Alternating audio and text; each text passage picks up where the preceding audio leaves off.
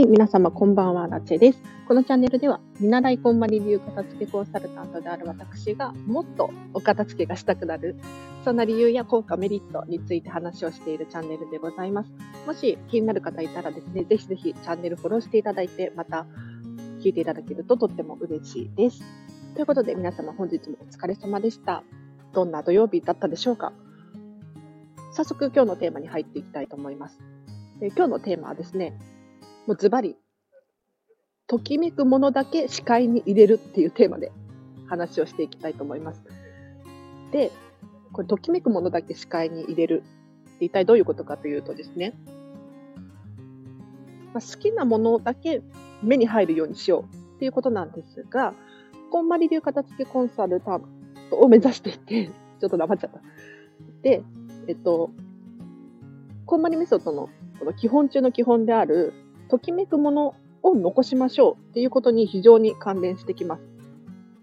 なので、こんまりメソッド気になるっていう方は、ぜひぜひ最後までお付き合いいただけるととっても嬉しいです。で、もうズバリ結論を申し上げますと、ときめくものだけ視界に入れるとですね、本当に自分が好きなことだったり、好きなものだったりが身の回りに集まってきて、もうそういうことしか、そういう事象現象しか起こらない人生になっていくんですよ。これ本当に不思議なのですが、まあ、もちろん理由があるので、ちゃんと説明していきたいと思います。で、人生って本当に、私片付けが終わった今だからこそわかるんですが、選択の連続なんですよ。もう本当にちっちゃなこともそうなんですけれど、毎日が選択の連続なんですね。で、この選択をですね、いかに自分がときめくもの、要するに好きなものを選んでいくかによってですね、自分の人生がときめいてくる、幸せになってくる、幸福度が上がってくるっていう現象が起こります。で、このときめくものを選ぶ毎日の選択で大げさなように聞こえるんですけれど、本当にちっちゃいもの、ちっちゃいものの選択の連続だと思っています。例えばなんですけれど、今日のお昼ご飯何を食べるのかっていうのもそうですし、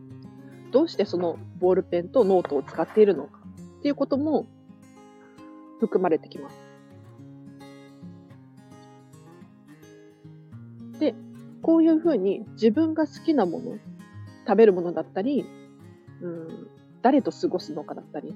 どこに行くのか、どこに住んでるのか、どういう環境の中に自分がいるのかっていうのをどんどん選択していくことによって自分がどういう人間なのかっていうのが分かってくるんですよ。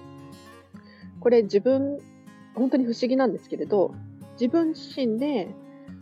思っている自分よりも環境を変えたりとか、身の回りのものを好きなものばかりに揃えていくとですね、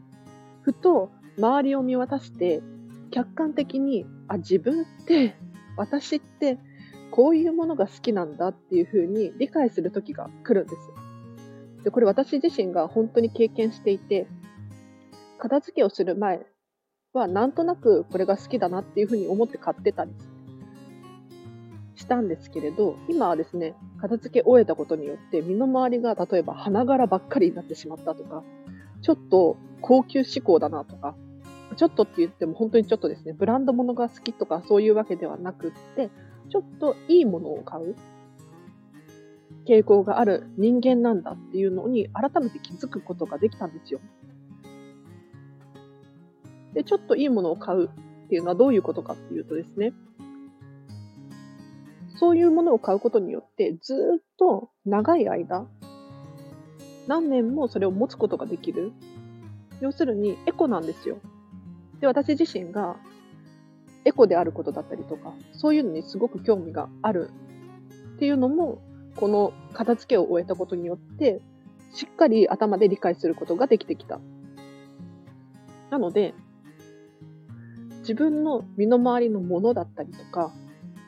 行動もそうですね。人間関係とか、仕事とか、住んでる環境なんていうのもですね、ぜひ自分が好きなものを視界に入れる。例えば、愚痴を言ってる人が嫌いだったら、すっともう去ってしまっていいと思うんですよ。さらに、仕事帰りに居酒屋に行くっていう、こういう習慣がある会社とかもありますよね。そういうのがもし嫌なのであれば、今日はちょっと体調が悪いとか、明日朝早いからとか、何でもいいですよね、理由って。別に嘘をつく必要はないと思うんです。本当に今日は行きたくないからとか、そういう理由でもいいと思うんですよ。で、そういう人たちに付き合いが悪いなっていうふうに思われてしまうかもしれないんですが、自分が心地いいと思えない空間だったり、環境、ここに向こうから居心地がいいっていうふうに逆に思われて、ずっと付き合い続けなければならなかったりとかするの方がすごく辛いと思うんです。なので、居心地が悪いと思うのであれば、全然嫌われてしまって、なんなら、これきつい言い方になってしまうんですけれど、嫌われてしまった方が自分としては居心地がいい場合もあります。なので、素直な自分、本当の自分をですね、好きっていうふうに思ってもらえる。本当の自分をさらけ出した時でも、心地よいっていうふうに思ってもらえる環境だったり、人間関係っていうのを整えていくっていうのも、小さな小さな選択の繰り返しによって作られるものだと思うので、もしなんか人生にもやもやしているとか、何か違う。でもどうしたらいいのかわからない。なんていう方がいらっしゃったらですね、ぜひ身の回りをですね、もう本当にちっちゃなもの、食べてるものもそうですし、物質的なものもそうですし、人間関係とかお仕事とか住んでる場所とか、こういうの周りから、自分の周りから、どんどん好きなものばかりを選択するっていう努力をしましょうという話でした。で、これ本当に最近私も思っていますし、周りの人も言ってますね。要するに片付けが終わった人だったりとか、えっと、私の仲間である、こんまり流片付けコンサルタントの人たちも口を揃えて言ってます。もう最近、自分の周りには、ときめくことしか起こらないと。本当に嫌なことが何も起こらないっていうふうに言ってますね。で、どうしてそんなことが起こるのかよくよく観察してるとですね、ちょっと、少しでも楽しそうだなって思うところがあると、すぐにそっちに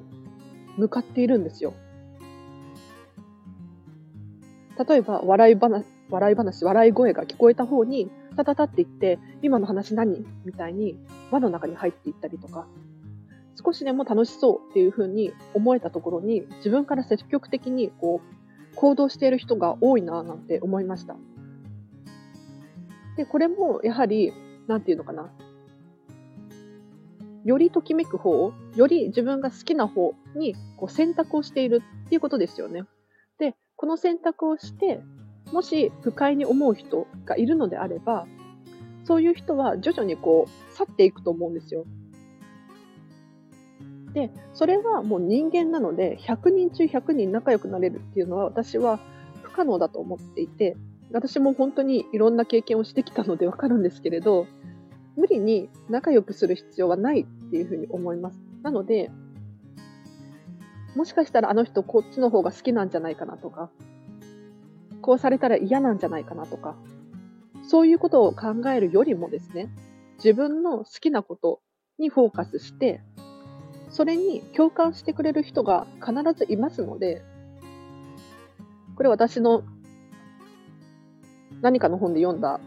すごく心に響いた言葉なんですけれど、人って100人中100人に好かれることはないんですけれど、一方で100人に100人が嫌うっていうこともありえないんですよ。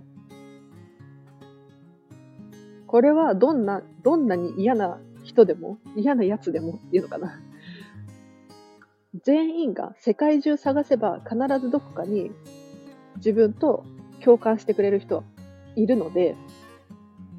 なので、自分が好きなこと、好きな行動をとってしまっていいと思うんですよ。周りの目とかを気にせずに、もう身の回りのものだったりとか、現象、人間関係とか、環境だったりとかを、すべてを自分がよりときめく、より好きなものに揃えるっていうのは可能だと思うんです。なので、本当にちっちゃなものの積み重ねだと思うので、もうボールペン一つ取ってもそうなんですが、どんどん自分がときめくものを選びましょう。というお話でした。伝わったかな？大丈夫ですか？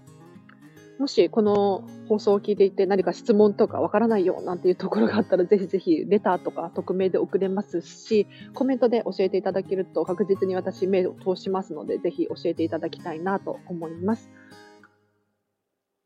本当に私もそうなんですけれど最近好きなことばっかり起こりますね。で仕事もそうなんですよ不思議と。というのも私ずっと仕事でモヤモヤしていってこの仕事でいいんだろうかとかまあ、飲食店の話ですね。飲食店で働いていて、この人生で合ってるんだろうかなって思っていたんですが、もう片付けを終わらせて、好きなことにフォーカスしていたらですね、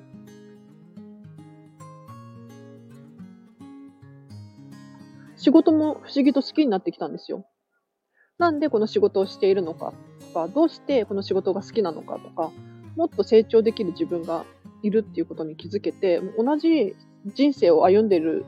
要するに仕事も同じだし、住んでいる環境もそんなに変わっていないのに、すごく周りが見える世界が変わってきて、すっごく幸福度が高まってきたので、ぜひ皆さんもですね、本当にお片付けを終えて、身の回りを好きなものにいっぱいにしてもらって、もっともっと突き詰めて言うと、人間関係とか、例えば飲み会に行く、どこどこに遊びに行くとか、そういうこともですね、どんどん自分が好きな方にシフトしていけるといいなと思います。で、今日の合わせて聞きたいなんですけれど、これに合わせてですね、えっと、過去に、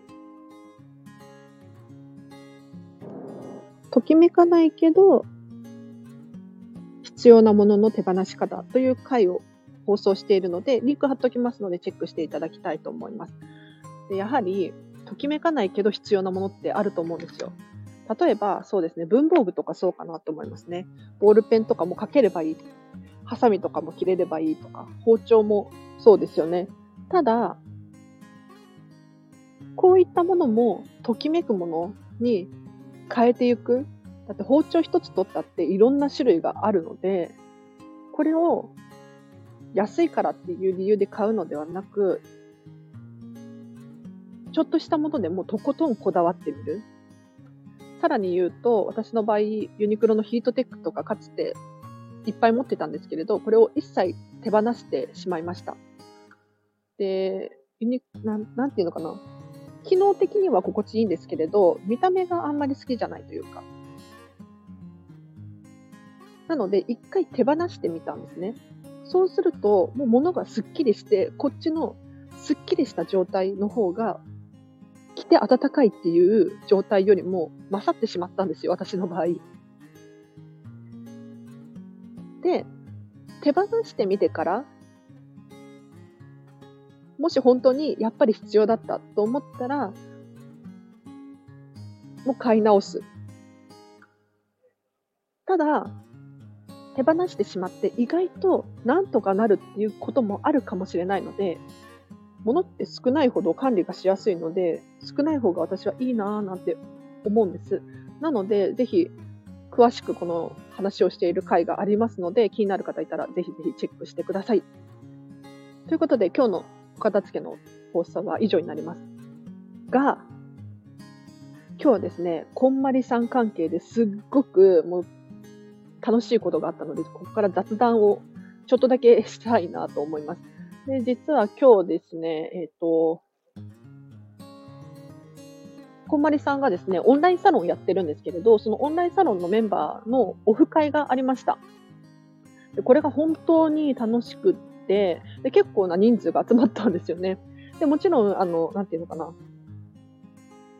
コロナとかもあるから、もう最、ちゃんと消毒をして、一つのテーブルにもう少人数で集まる。そんな感じだったんです。で、何が楽しかったっていうとね、もう本当に共通の話題があることが心地よかったですね。で、さらに言うと、多分ここのチャンネルを聞きに来てくださってる方もそうだと思うんですけれど、興味があることなので話している内容が、ちゃんと聞いてもらえる、聞き入れてもらえるっていうのが心地よかったです。で、私自身、このこんまり流片付きコンサルがなんとかっていう話をですね、友達にしても、結構ね、シャットダウンというか、興味ない人は興味ないんですよね。もう片付けできないから嫌いとかっていう人が結構多くって、話をこう深掘りできなくて、なんかもう、なんていうのかな。不完全燃焼というか、そういうことがよくあるんですけれど、このチャンネルでも私は好きなことをこう喋れていますし、さらに今日はこうオフ会だったので、サロンメンバーの人たちとこう共通の話題でたくさん楽しく喋れたっていうのが本当に楽しかったです。で、こんまりさんのオンラインサロンのメンバーっていろんな方がいらっしゃってですね、片付けをしたいこれから片付けを頑張るんだっていう人もいれば、私のような見習いコンサルタントの人もいたり、もっとバリバリ働いている正式な片付けコンサルタントの方もたくさんいらっしゃってですね、本当に片付けに興味がある人ばかりで、なんだろう、私自身がすごくパワーをもらってきました。なので今日のこの放送はですね、結構熱い思いが私のこの、なんていうのかな、パワーが高まった状態で放送できてます。もう皆さんがもう片付けしたいんだよとか、片付けが楽しくてしょうがないとか、そういうのを聞いていると、あ、私も片付けやっぱりやりたい。片付け頑張ろうとか、コンサルタントに早くなりたいとか、そういう気持ちにさせてくれて、すごくエネルギーを皆さんからもらいましたね。で、さらに言うと、私実は幹事をさせてもらって、幹事って言っても、あの、たくさんいるんで、下っ端のもう本当に雑用係みたいな感じだったんですけれど、なんていうのかな。受付でですね、もう、人が通りかかるたびに、オフ会ですか？って声をかけるっていう係を頼まれていないのにやるっていう。ちょっとあれかな、しつこい人かと思われたかな。もしサロンメンバーさん聞いていたら、ぜひぜひちょっと教えていただきたいんですけれど。ただ、受付がどこかわからなくて、こう、迷ってる人とかって絶対いると思ったので、声かけてくれたら嬉しいだろうなと思って、こんにちはって声かけて、オフ会ですかって声かけて、なんだろうな、そうなんですってなった時の笑顔とかを見ると、すごく、あ、よかった、声かけてって思えるんですよね。で、もちろん間違えて、なんか隣の、隣の会場の人に声かけちゃうみたいな こともあったんですけれど、あ、ごめんなさい、失礼しました、みたいなこともあったんですが、もうとにかく、なんだろうな、今日、こんまりさんのサロンメンバーさんに出会えたことがすごく強みになりました。励みになりました。うん。なので、もしこのチャンネルを聞いてくださっている方の中で、多分、こんまりサロン、こんまりさんのオンラインサロン気になっている方とかもいらっしゃると思うんです。なので、こういった方いらっしゃったらぜひぜひ、あの、レターを送っていただいてですね、一体中ではどんなことが行われているのかなんていう質問に、まあ、答えられる範囲で答えることはできると思うので、ぜひコメントでもいいですし、教えていただけたらなと思います。はい。では私のちょっと、もう語りたいことがね、本当に山ほどあるんですよ。もうこんまりサロンのオフ会が豪華すぎて、なんかびっくりするくらい豪華でしたね。なんかおしゃれなの。とにかくおしゃれ。とにかく、うん、美しかったっていう。なんかちょっとした、なんだろう、カフェでやるのかなと思ったら、意外とそうじゃなくて、さすが、こんまりさんのオンラインサロンって思いましたね。はい。